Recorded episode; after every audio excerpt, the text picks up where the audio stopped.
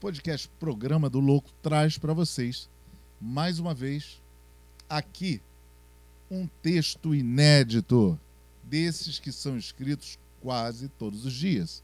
Então, preparem seus corações. Quem está falando com vocês é Vladimir Cavalcante, vulgarmente conhecido como Vlad C.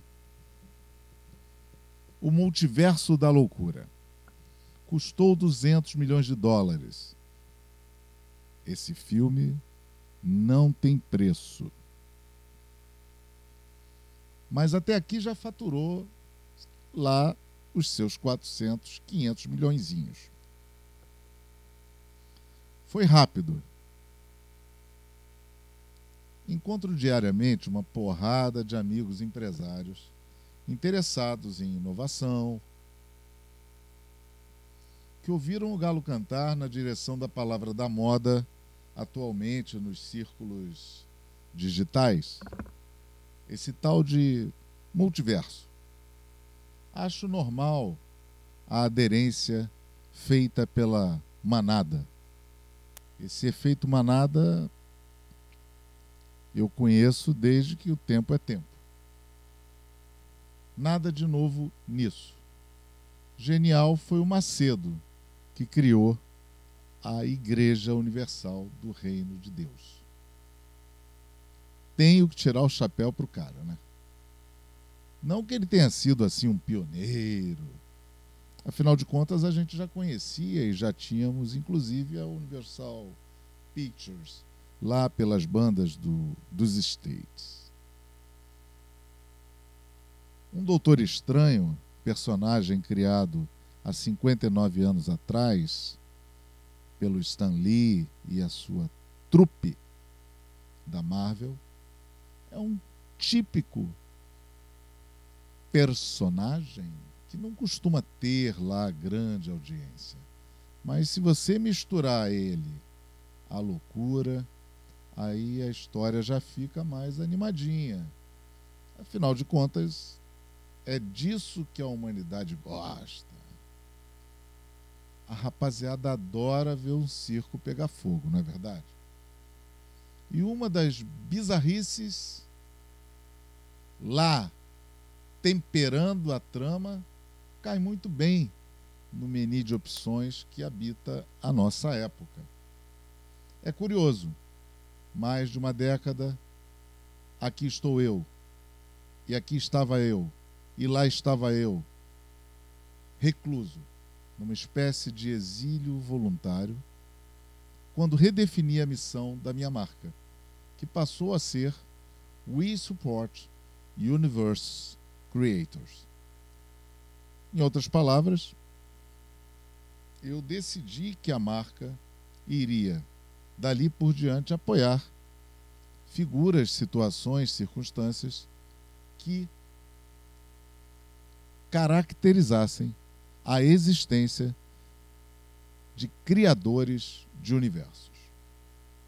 É que no mundo recheado de multidões, copiando, colando, a grande maioria, essa dominância de uma verdadeira mediocracia reinante aí nessa nossa atmosfera de esterilidade senil, um bando de brochas pouco criativos exigem que alguma coisa precise ser feita por algum tipo de movimento que não dê em nada é claro. Resultados não fazem parte do cardápio. Mas é dessa forma que eu escolho fatos e pessoas criadoras que representem algo que está por vir. Ou até mesmo que agora, no presente, estejam fazendo a diferença e não estejam sendo devidamente reconhecidas, dado a baixa vi visibilidade que possuem diante das contribuições que fazem, frente a um monte, a um volume de notícias e figuras e coisas propagandísticas e enganosas, até mesmo desgraças. Enfim, uma um corolário de situações e fatos imprestáveis que acabam ocupando de forma compulsória o cotidiano da imensa maioria das pessoas e o seu mindset. O multiverso da loucura é uma viagem plural.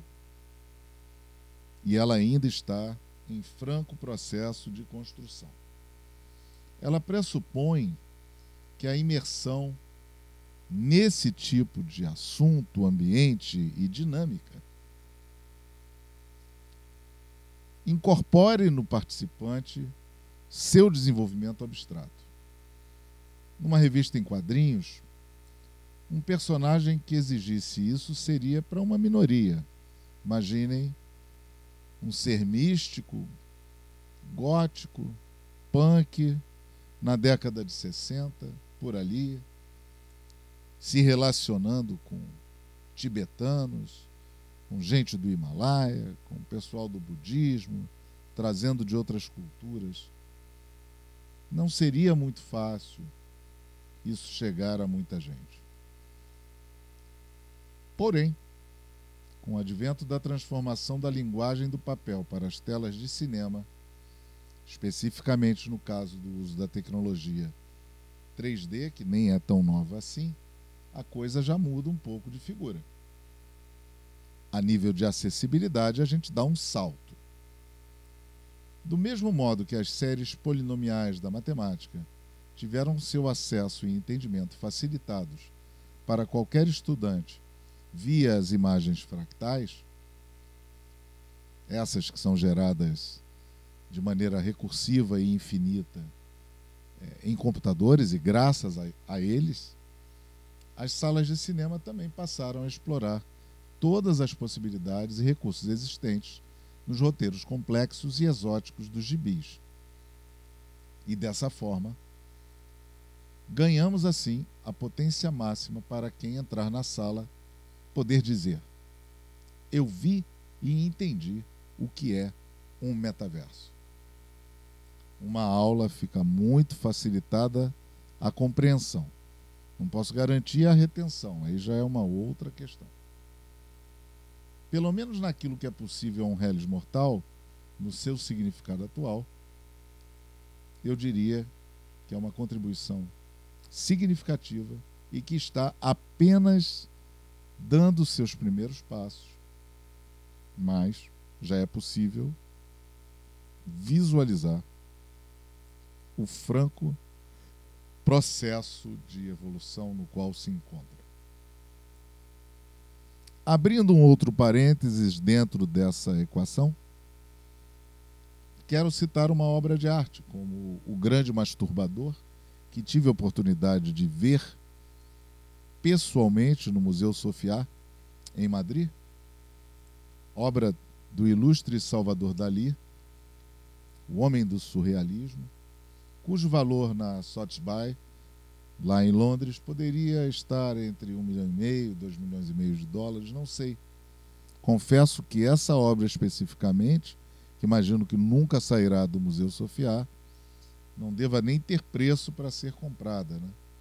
Mas é claro que, seja qual for o preço que ela atingisse ou atinja no mercado das artes plásticas, ela não pode ser comparada com uma cópia impressa numa tela a preço de 75, 80, 65, 50 dólares.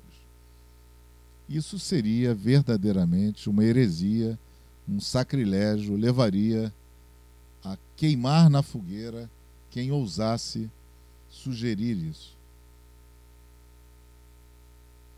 Eu admito que essas pessoas existam, mas apenas como animais de uma barbárie que reina atualmente. Ela reina e domina, inclusive. Né?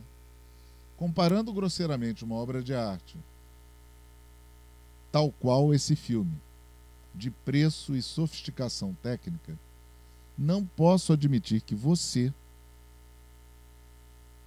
assista numa TV e me diga depois que assistir no streaming no confortável sofá da sua casa, vai lhe proporcionar a experiência equivalente. Não vai. vai é passar bem longe dos padrões de reverência que a arte merece. Certos comentários infelizes exigem respostas, né? e essas respostas precisam ser diretas e contundentes. Quem sabe por isso eu criei o programa do Louco em 2020 e nesse ano de 2022 eu pretendo, já que o número 22 está no ar, ir de vento em popa, reunindo forças na loucura para enfrentar o marasmo da zona de conforto. Eu quero também exigir capitulação dos que têm mau gosto. Porque o estranho, seja o das telas, seja eu, seja lá quem for, o estranho, gente, ele veio para ficar.